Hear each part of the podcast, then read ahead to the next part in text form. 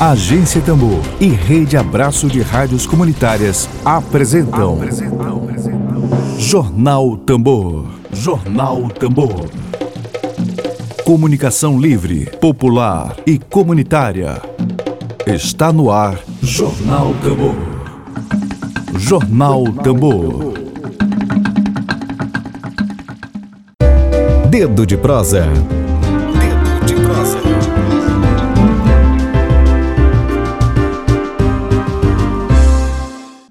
Dia, Gilderlan. Bom dia, Emílio. Bom dia. Bom dia. Tudo bem? Tudo bem. Gente, hoje, dia 30 de agosto de 2021, nosso dedo de prosa é com o coordenador do Conselho Indigenista Missionário, articulador da equipe de apoio a povos indígenas livres do Conselho Indigenista Missionário Gilderlan Rodrigues. O nosso tema de hoje é sobre a violência do marco temporal e a resistência dos povos indígenas. Já tem uma galera aqui entrando com a gente. Mandem perguntas, gente, comentem. Vamos dar início, Emílio, à entrevista com o Gilderlan? Vamos lá.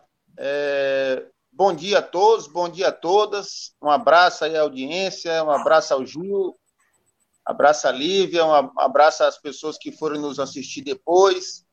Né? Eu queria começar é, essa nossa conversa, antes de entrar na questão do marco temporal, nessa questão pontual, eu queria fazer uma pergunta é, em relação à questão da retomada, Gil. É, recentemente, nós entrevistamos aqui a Rosa Tremembé, e eu pedi para ela explicar essa expressão retomada, que muitas vezes as pessoas ouvem, né, na, circulando aí na internet, e retomada de quê, né? Ela explicou que não é só retomada de terra, é retomada da sua cultura, retomada da sua educação. Então eu queria, no último sábado também, fazer aqui um rápido comentário, no último sábado, aqui na Tambor tem um programa sobre história, é organizado pela Associação de Historiadores Brasileira, mas a, a seção aqui do Maranhão. É, e eles trataram exatamente sobre a, a, a, presença indígena e negra na educação brasileira, que sempre foi marginalizada e distorcida. Né? Eu queria falar para que tu comentasse com a gente, Gil, é, a importância não é, da educação, da cultura, que é outra área que tem sido muito perseguida pela essa extrema-direita, né, para esse processo quando se fala em democracia e justiça social no Brasil, não é? A, a inclusão é, e uma nova educação, uma melhor educação que inclua, não é, de maneira decente, não é, a, a, a, cultura indígena, toda a nossa história milenar. Fala sobre isso, cultura e educação dentro desse processo de violência, dentro desse processo de exclusão, desse processo de grilagem de terra, esse mal entendimento que tem nos meios urbanos sobre tudo que vem acontecendo em matéria de, de, de violência e de, de, ameaça. Não sei se ficou claro na minha pergunta. Sim, sim, com certeza. Então, bom dia a todos e todas. Dia, Emílio. Um abraço, a Lívia. Né? É um prazer estar aqui mais uma vez com vocês. Acho que a gente discutindo esse tema, né? O tema da questão, né? Que é relativo aos povos indígenas, né? No Maranhão e no Brasil, né? E nesse momento ainda é muito mais especial, né? Que é um momento onde é, todos os povos no Brasil inteiro estão é, organizados, né? Estão irmanados, continuam irmanados na luta, né? Contra contra o retrocesso em direitos, né? Processo de direitos que é a questão né, do PL 490, né, do marco temporal, né? Que aí a gente vai comentar um pouco aqui também com vocês o que significa isso. É, Emílio, então, é, recentemente, né, o, o, o Cine Maranhão, juntamente com a UFMA, né, com, com o, a, os pesquisadores aí do, do, do GEDMA, o pessoal do, né, do, do GEDMA e do GEIMA, nós realizamos um seminário, né, é, seminário chamado é, Povos Tradicionais né, em Processo de Retomada né? Processo de retomada. Por que, que foi usado o termo processo de retomada? Exatamente foi uma reflexão que os povos fizeram né, que, né, na contramão da etnogênese, né? Na etnogênese. Dizer, não, a gente não, tá, não é um processo que vem da etnogênese, né, do local e tal, só no local, ou só no estudo nosso. Nós estamos num processo de retomada. Então, eles, eles assim, aí, de fato, a reflexão diz, é, a retomada é na educação, na retomada da organização social, na retomada né, do território, na retomada da educação, da saúde, né? Ou seja, por quê? Porque são povos, principalmente esses povos que discutem processo, esse processo da retomada, são povos é, invisibilizados, dados como praticamente extintos pelo Estado brasileiro. Mas esses povos sempre continuaram. Ou, em alguns casos, confundidos como caboclos, né? É, enfim, e foram ficando, só que são povos que se mantiveram a sua memória ancestral, né? É, do seu povo, e, e muitos povos é, continuaram organizados, né? Falando a sua língua, outros né, vivendo os seus rituais, embora que esses rituais eles tenham, de uma certa forma, é, assimilados, assim, algumas características, né, de outros rituais e tal, mas eles continuaram sendo realizados, né, como tem, e tendo o seu núcleo duro, né, então por isso que esses povos. E agora esses povos começam a, a é, digamos assim, a, a dizer para o Estado brasileiro, para a sociedade brasileira, que eles existem, continuaram existindo. Né? A exemplo disso mais recente no Maranhão, nós temos os Anaipuru Muipurá, né? Que é da região de Brejo. Todo mundo falava, ah, Brejo sempre teve índios, teve, sempre, os índios existiram em Brejo. Não, os índios continuavam lá, estavam lá no Morro São João, vivendo lá, né? Vivendo Chapadinha, né? Nunca deixaram de existir. E agora retomam, né? É, a, a, a, sua identidade, assim dizer, publicamente, para dizer, olha, nós continuamos existindo, está aqui os Anaipuru Muipurá. Os Anaipuru Muipurá não, não ficaram só no nome, né, lá de Anapuru, e nem, né, né só na, no, no, monumento na entrada de Brejo. A gente existe fisicamente, né, nós temos nossos cantos, temos nossa memória, estamos vivos. Então, ou seja, e aí é lógico, diante disso, começa um processo todo de retomada. Primeiro, uma retomada para, embora que não precise, mas para o Estado brasileiro reconhecer como povos indígenas, né? é, retomada para poder ter acesso à saúde, porque até então a, a Odissei não, não atende os povos, né? Esses povos em processo de retomada que não estão em territórios demarcados, né? É, retomada do processo da educação, porque aí sim aí o processo da educação violento que foi com esses povos e continua sendo com os povos, porque não tem nada de específico, diferenciado como é garantido na Constituição Federal, né, meramente uma reprodução da educação não indígena dentro das terras indígenas, e, e, e hoje, embora muitos povos estejam é, lutando para transformar essa educação, né, em uma educação específica que respeite os seus modos de vida, né, que respeite sua, sua forma de se organizar, ainda há uma luta constante para que isso venha acontecer na prática, né? Porque na verdade a ideia é, é dizer, manter um projeto de aculturação, de assimilação que já vinha vindo através da educação desde o princípio né? Então, a educação é esse, foi esse instrumento que, que possibilitou o Estado a, a dizer que integrar muitos povos, né? Ou seja, inclusive, é uma luta muito grande que a gente tem dentro das escolas indígenas, por exemplo, nós temos, ah, é o currículo, o currículo é diferenciado, em algumas escolas o pessoal estão lutando. Mas por quê? Ah, porque a gente tem a língua indígena e direito indígena. Tem duas disciplinas, mas o resto é igual. Né? Não, tem, não tem diferença nisso, né? dizer, qual a diferença, qual é o currículo diferenciado nisso? Não tem, não tem, né? Então, os povos, muitos povos estão lutando para fazer isso diferenciado, que, que, a escola respeite o tempo da, dos rituais, respeite o tempo das roças, o tempo de, das colheitas, né? É, e que discuta também, que preparem, prepare os indígenas, né? É, para a sua luta. Não, não como muitos dizem assim, que a escola é uma fábrica de fazer branco. Você entra indígena e sai branco. Porque você vai estudar só português, você vai dar matemática, você vai dar geografia e tal, e conteúdos que não tem nada a ver com a vida do, do, dos povos, muitas vezes vem, né? É, são questões totalmente de fora. Né? Então, isso é um processo também de retomada, que eu estou fazendo. A Croagamela está nessa discussão agora, da retomada da escola, né? que é uma escola do, do, do, jeito deles, né? que respeita o seu jeito. Né? Os Guajajara, em alguns lugares, por exemplo, Termina, Pindaré, também faz um processo de retomada desse sentido, de retomar a escola, mas que a escola respeite seu jeito de ser e não uh, ela Sua venha. Cultura, né? Isso, lógico, e aí entra o espaço cultural, porque aí a escola é esse espaço também que, que ela é responsável também para poder contribuir no sentido do fortalecimento cultural né, do, dos povos. Por exemplo, nós tivemos um processo aqui, na época, com os Guarajara da Terra Indígena Araribóia, né, que os mais velhos dizem assim, olha, precisamos que os mais novos comecem a aprender a cantar. Né? Nós estamos indo e não está ficando ninguém para cantar. Então, nós estrategicamente vimos na escola esse espaço. Estava num processo de retomada ali. Então, nas sextas-feiras, as aulas que eram dadas era aula né, de cantoria. Né, os mais velhos ensinando os mais novos a cantar. Hoje tem muitos cantores novos, né? E a escola foi o responsável por esse processo. Então, ela é, ela, ela pode ter essas duas finalidades. Ela pode fortalecer o povo na sua organização, né? É, mas também ela pode destruir, né? Ela pode destruir se ela não, né? Se ela for é, para dentro de um povo indígena com os moldes não indígenas, todos os moldes não indígenas, que é isso que a gente tem discutido constantemente aqui, né? Com o Estado, que é, tem que se respeitar isso, porque é um direito garantido dos povos e os povos querem querem fazer esse processo. Então, muitos povos estão fazendo essa luta.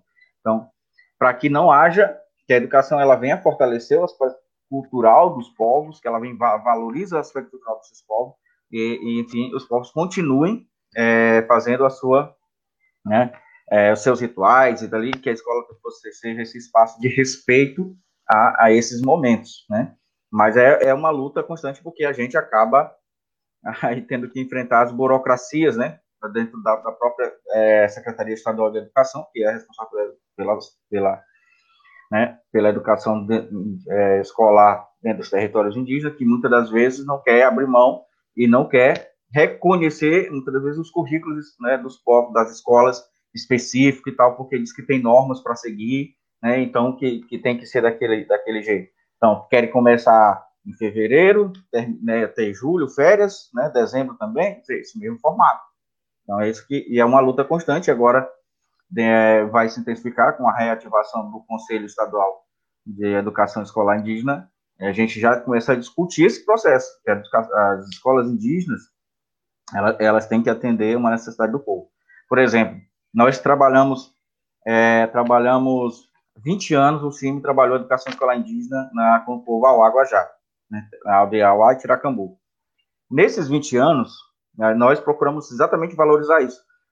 Hoje, se conseguiu ter ao alfabetizado na sua própria língua, primeiramente, a primeira coisa é escrever na sua própria língua, né? Falar na sua própria língua, escrever na sua própria língua. Depois a, a se aprende o português, a escrever em português e falar em português.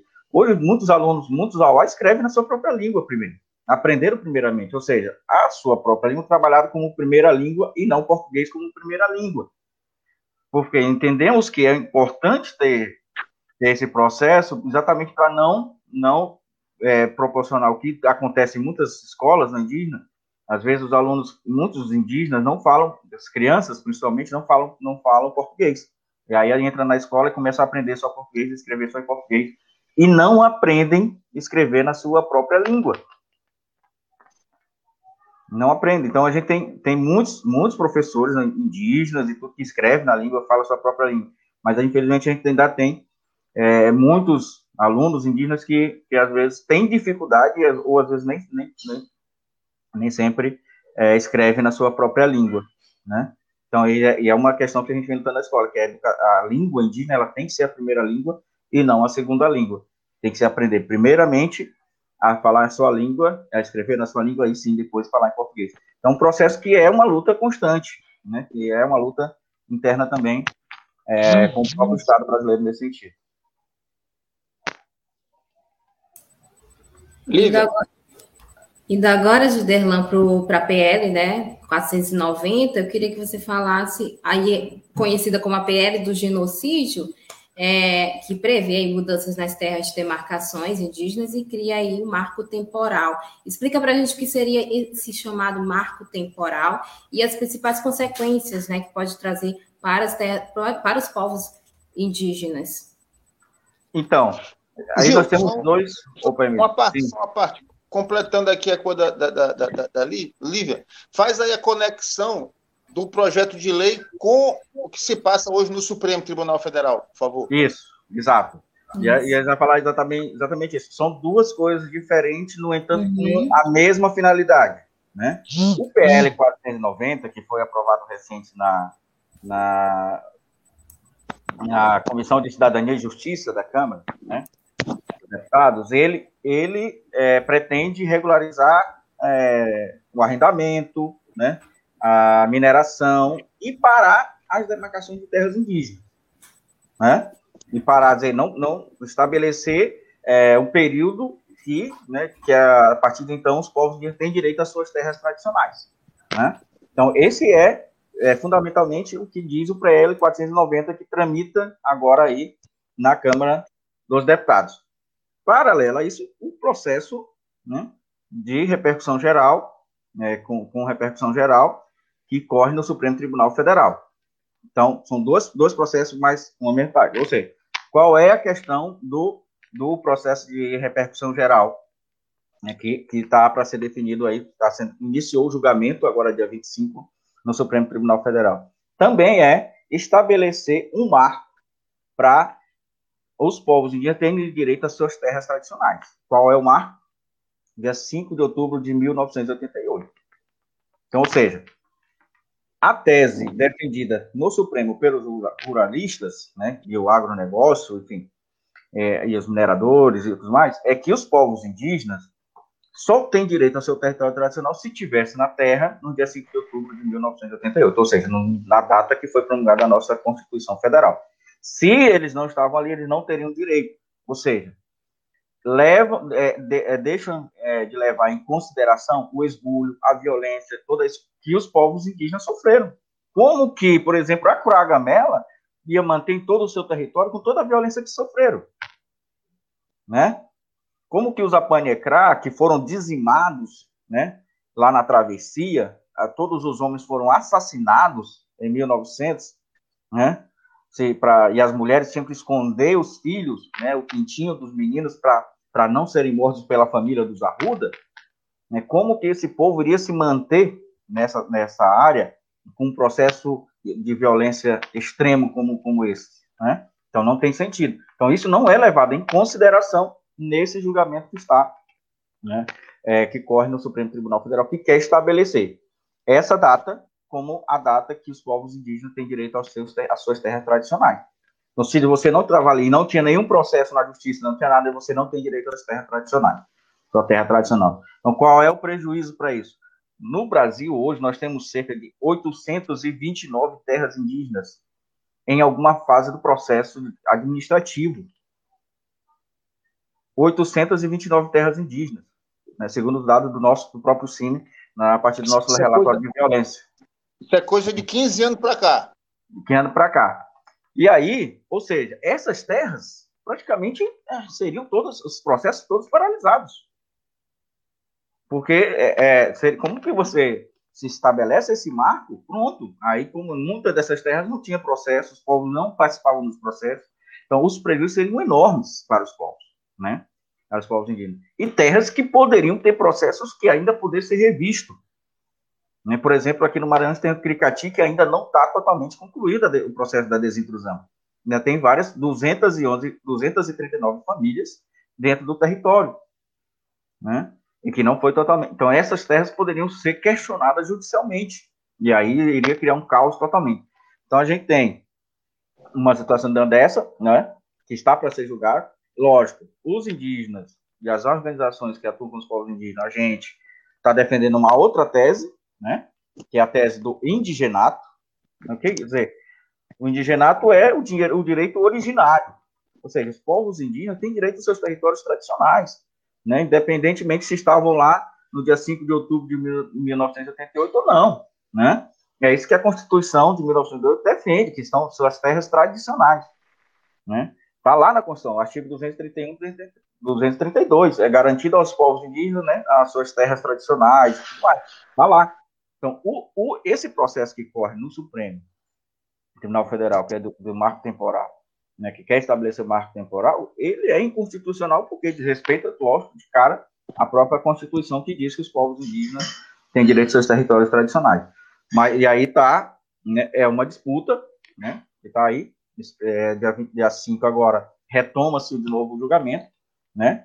O julgamento e os povos indígenas se mantêm em Brasília, né? Ainda tem mais de mil indígenas em Brasília que vão acompanhar o processo, mas é, é, é essas duas teses que está ali em disputa, né? Lógico que a tese é, do marco temporal ela se reverbera ali também no processo no PL 490 que é praticamente a mesma coisa. Então, ou seja, são duas frentes de ataque, né? Dos anti-indígenas aos territórios indígenas, ao direito dos povos indígenas. É lógico que, é, se Deus quiser, né, a força dos encantados, a luz, a gente vai sair vitorioso no Supremo Tribunal Federal, e aí é lógico depois encampar essa outra luta na, na Câmara dos Deputados contra o PL 490 para, para que ele não seja aprovado né, na Câmara dos Deputados, e enfim, a gente enterrar de vez esses ataques, por enquanto, a, aos territórios indígenas que estão que está acontecendo nesse momento. Já tem pergunta aqui, Juderlan. É, você ia concluir? Isso. E só para dizer, por, por que, que chama, é, a gente está dizendo marco temporal, mas aí, ou seja, é, chama-se recurso extraordinário com repercussão geral. Se é, o que for decidido dia 5 de agora, dia 5 de setembro, no Supremo Tribunal Federal, vai valer para todas as terras indígenas no Brasil. Vai valer para tudo, né? Então, é por isso mesmo que tem de repercussão geral. Aquilo que for decidido, os processos em, termos de terras, que envolvem é, demarcação de terras indígenas, é, o que for decidido ali vai valer para todo mundo. Se é a tese do marco temporal, né, que a gente reza com todas as forças, com os encantados, que não, não seja, que os ministros possam né, confirmar o direito originário dos povos, e aí né, os processos devem continuar, né, esses processos que estão em andamento, né. E aqui no Maranhão a gente tem a Croagamela, Cricati, é, a Memorto Muré Canela, né? É, Tremembé agora de Raposa, Tremembé de Engenho, né? Então, só aqui nós temos aí cerca de, de seis processos, né? Que envolvem demarcação de terra indígena aqui no Maranhão e que dependem também, a sua quantidade, lógico, depende também desse, desse julgamento agora. Certo, Gil Quilombola aqui na audiência, bom dia a todos e todas. O Quilombo Nazaré está na audiência, obrigada. Carla Pereira também está comentando, mas com a força dos, dos, dos encantarias, vamos enterrar o marco temporal, é isso aí. Carla Pereira ela diz mais. Uma vez passando o marco, será uma desgraça para, para os povos indígenas e afetará diretamente os quilombolas. Quem também está aqui com a gente, Arão, que também está comentando esse marco temporal que vê nossas extinções, marco temporal e genocídio. Aí tem uma pergunta, Gil, Gilderlão, da Georgia Malheiros. Gil, quais as ações norteadoras para garantir os direitos dos povos indígenas implodido a ponte, ou seja, sem que haja retrocesso na garantia dos direitos? Bom, Nesse caso, por exemplo, nesses dois casos, a gente acredita que é o, que já está sendo feito, né, na questão do marco temporal, que é a articulação dos povos indígenas né, que possam se manifestar, e muitos povos se manifestaram dentro do próprio processo, né, dentro do próprio processo, então várias organizações indígenas, povos indígenas se manifestaram, são amigos curi no processo de repercussão geral, né, tá, eles foram, foram articulados, se articularam e se manifestaram, essa articulação em Brasília, né, mostrar para os ministros também que, que os povos estão, estão entendendo o que está acontecendo, né, e, e o que aquilo que está sendo decidido vai dizendo para eles que é, vai ser afetados, né. É lógico também as ações nas bases que estão acontecendo, né, os povos mostrando ali que também estão, irmanados com os povos que estão em Brasília, né, estão ali, então a gente viu durante é, o mês passado, esse mês, né, muitas mobilizações locais acontecendo, dos povos também se manifestando em relação ao processo. Né, é lógico que esse, deve continuar essa, essa semana, né, quando retomar o processo, os povos novamente vão, vão se articular nas suas regiões, né, enfim. Então, temos essas duas frentes, é uma frente jurídica, que, que também tem organizações indígenas, né, de apoio aos povos indígenas, que também irão se manifestar no processo, e, o, e ações políticas que os povos estão fazendo nas suas regiões, né? também para demonstrar que há um conhecimento. É lógico que dentro disso também, dentro das ações políticas, além de se manifestar no seu território, a gente tem buscado, os povos indígenas têm buscado é, apoio da sociedade né, para a sua luta, né, por entender que, que é importante o seu território, né, porque esse território é que lhes garante, lhes garante o bem viver. Né, então, é, da mesma forma, se segue no enfrentamento ao PL 490, né, articulando as lideranças indígenas, eles se manifestando no processo para que eles, né, como são, são os próprios povos protagonistas da sua própria história, então eles têm que se manifestam ali e a gente, né, como entidade de apoio a essa luta também vai lado a lado com eles, né, por, também por, por entender que é importante manter esses territórios, porque é, é esses territórios é quem garante aos povos o bem viver, né? Está é, tá provado que muitos povos voltaram a crescer né, depois que tiveram a garantia de seus territórios. Né? Por exemplo, que a gente sabe, Gravião, um povo que chegou a 150 pessoas, né, quase foi dizimado aqui no, no, no, sudoeste, no sudoeste do estado.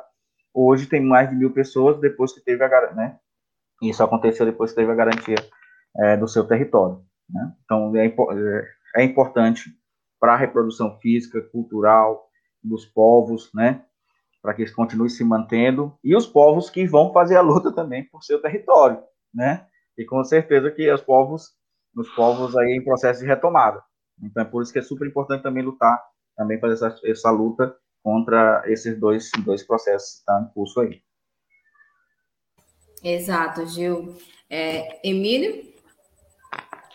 Eu queria que o Gil fizesse um, rápido comentário, Gil. É, é, como, porque o, a, a, a, a, elite brasileira, né? Tu citaste bem no início, agronegócio, é, grileiros de terra, mineradores, é, pessoal de garimpo, tanto uma elite que anda com um revólver na cintura ou que anda é, é, de terno e gravata, mas é tudo, é, é, eles se harmonizam nesses interesses, né? Mas tem um outro interesse que, que às vezes os meios de comunicação para posar de bonzinho, bota na frente, que é do agricultor familiar, né? Então tem algumas áreas de que são territórios indígenas legítimos, né? Estão aí ocupados pela agricultura familiar, que também nesse país é muito massacrada, muito perseguida. É, é, é tu percebe uma boa vontade de, essa, de haver essa harmonização entre diferentes é, excluídos, diferentes marginalizados, os indígenas, os, os legítimos donos da terra e os agricultores familiares, que muitos às vezes são são é, tá na mesma é, é, processo étnico ali, né? Acaba sendo, né? Os, uhum. os velhos quilombos é, é, tinha ali o, era, era um espaço de marginalizados, né? De, de negros, de índios, de... E comenta sobre essa essa essa. Tu acabaste de citar um território aí que tem 260 famílias. Como é que harmoniza isso, Gil?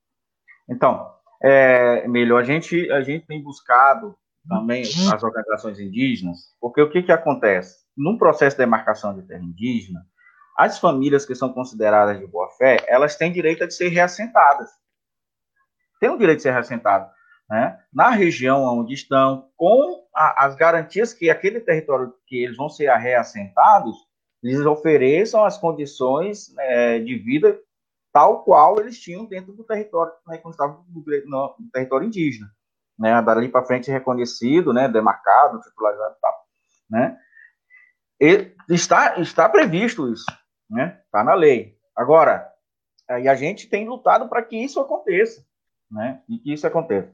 Ah, no entanto, a gente tem, tem esbarrado nesse sentido é, nas, na, de alguns órgãos do próprio governo que, que acabam, não, por não querer cumprir a sua, sua política, é, incentivar muitas das vezes os pequenos produtores, que nem você disse, que também são vítimas, tanto quanto do processo, contra os indígenas, contra o processo de demarcação de terra indígena.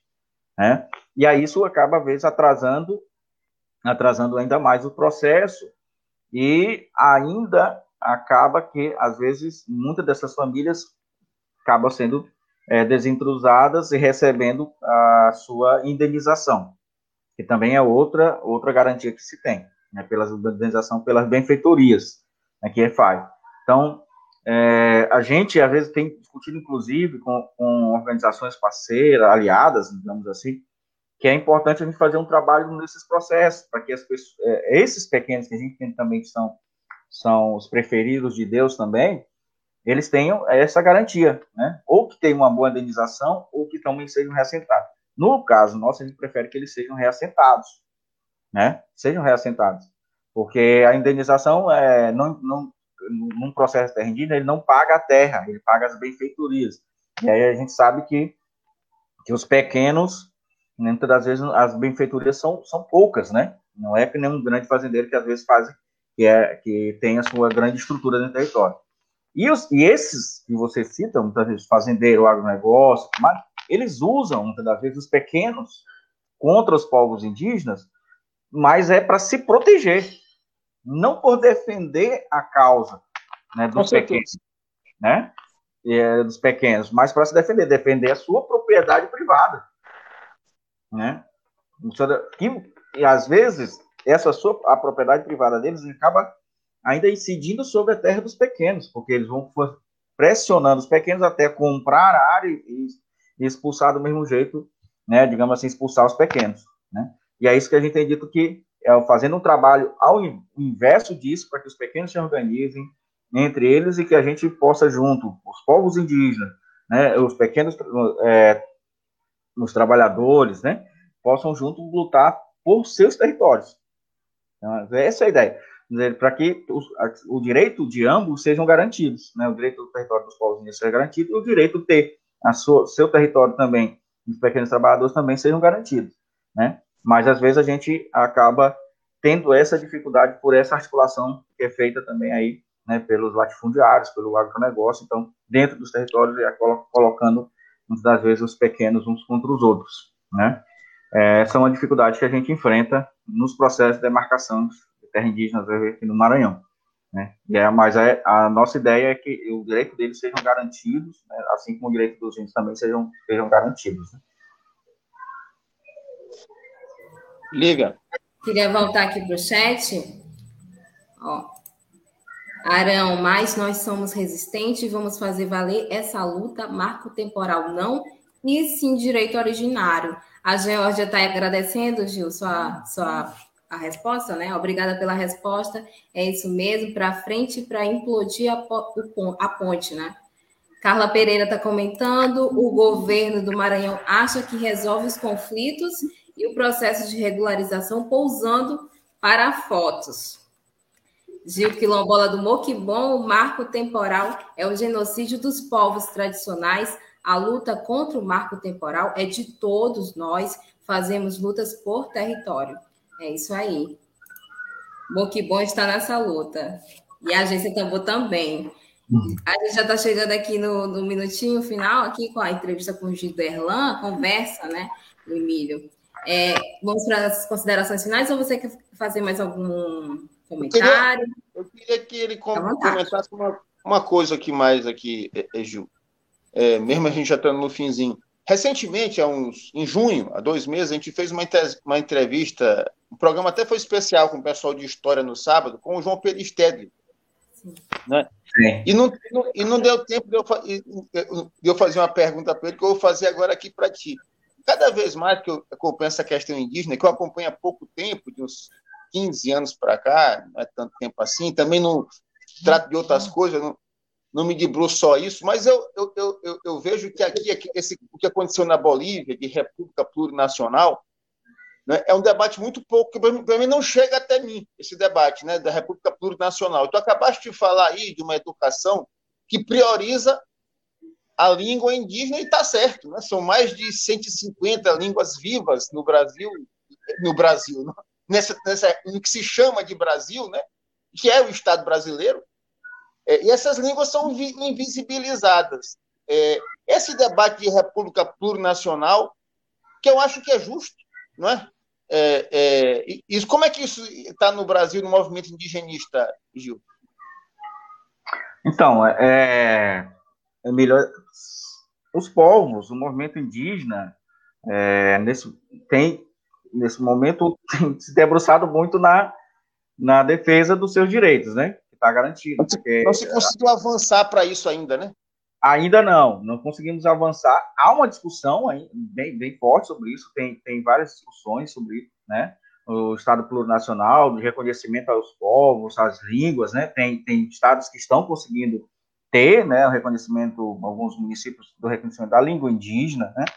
Tem um avanço, por exemplo, já se conseguiu uma, uma, uma lei, é 11.326, se não me engano, que é a obrigação a educação, é, nas escolas indígenas, né, se falar sobre a questão da educação dos povos indígenas, quilombolas, né? Então, dizer, se avança um pouco, né, ainda nessa discussão, dentro também o movimento indígena avança, né? Mas é, é necessário, entende que é necessário, a exemplo de outros países, né, que nem o Equador, a Bolívia, né? É uma discussão maior né, entre os povos, né? É, aqui no Brasil, para que a gente possa é, fazer com que esse o Estado plurinacional ele aconteça de fato, né? De fato direito aqui, aqui no Brasil. Mas é, é um desafio ainda, gente, essa discussão interna, né? Mas eu acho que, penso que vai, ela, ela vai acontecer, né? Ou se fortalecer naquilo que já está já tá acontecendo, né? E o fato da gente ser um continente dificulta um pouco, né? Dificulta. Muito grande, né? Muito grande, é enorme. Assim.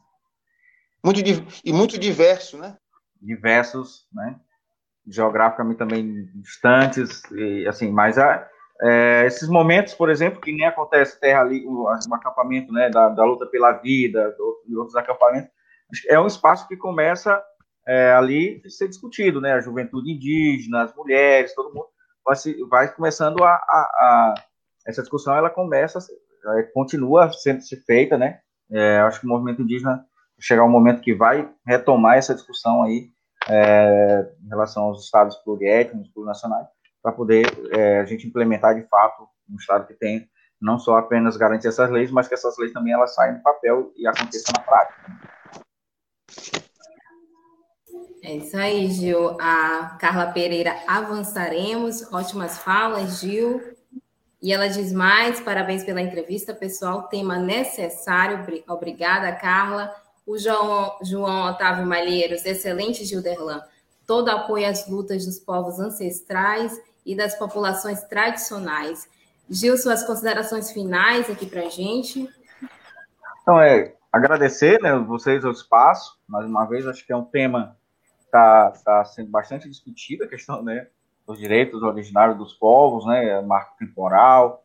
Então, é importante para sociedade não indígena conhecer né, o que está sendo discutido e saber quais são, quais são os, o, o, digamos assim, os prejuízos para os povos indígenas, né, caso, caso a tese do marco temporal ele, ele aconteça, né, que com certeza não, não vai acontecer, né, nossos encantados encantadas não vão, não vão deixar. Então é importante trazer e proclamar a sociedade, né, a sociedade que apoia os povos indígenas a, aos seus direitos originários, né, que ao contrário do que dizem aí, divulgam, né, tem matéria saindo de que né, marco temporal vai acabar com, com, com, o país, que vai inviabilizar o desenvolvimento, que vai, né, é, que já são mais de 14% do território que é terra indígena, que vai aumentar muito mais, né, uma fala agora, inclusive, recente de, do, né, do atual presidente que aí está né, agora em Goiás, né, então, dizer, é, é o contrário disso. Né? Os povos indígenas não, não representam ameaça nenhuma para o território brasileiro, nem para o desenvolvimento brasileiro. Né? O que eles estão pedindo é uma pequena parcela daquilo dos seus territórios que ficaram sem, sem, sem, sem ser demarcados, né? que significa, significa um, um pouco por cento do, do, daquilo do território, né? Que o restante tá, já está, né? Não conseguem ter todo o território. Embora que a gente sabe que todo, todo o país é, era uma terra indígena. Mas, enfim, é, é, é a sociedade entender isso, né, contribui nessa luta dos povos, que é tão importante para garantir a garantia da vida desses povos, é, é, que é ter os seus territórios. É uma luta de todos, né, Gil? Obrigada, Gil, pela sua participação aqui com a gente. Emílio também, obrigada pela nossa audiência, que tá, também está aqui comentando. Lourdes, a Lourdes acabou aqui de entrar. Gil, voz forte e esclarecedora, defendendo os direitos indígenas. Parabéns, guerreiro indigenista maranhense. Oi, Gil. Obrigada, Lourdes, pelo comentário. Obrigada, irmã Lourdes. A gente vai ficando por aqui. Lembrando que esse programa vai estar logo mais no Spotify. Acessem. Compartilhem a live de hoje, gente. Quem estiver aqui pelo YouTube, se inscreva no canal da Agência Tambor. Obrigada, Emílio. Obrigada, Juderlan. E é isso. Eu volto amanhã. Beijão, gente. Até. Obrigado. Temporal um abraço, não. abraço, Emílio. Marco temporal Até breve, não. Gil. Até breve. Até depois, até depois do dia 7. Até, Emílio. Grande abraço. 7 de setembro. Abraço, gente. Tchau, tchau. Tchau, tchau. Estamos vivendo a maior mobilização da história do movimento indígena em Brasília. Parentes, já somos 6 mil indígenas de mais de 170 povos para lutar por nossas vidas e da humanidade.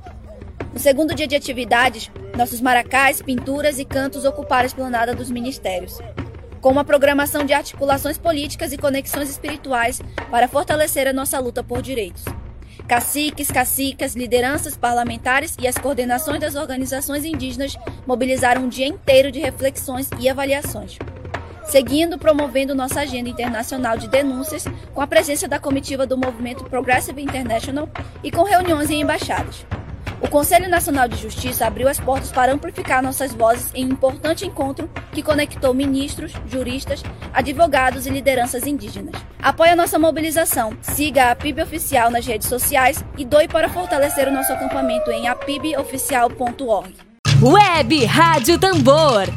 A primeira rede de comunicação popular do Maranhão. Comunicação comunitária. Livre, alternativa e popular.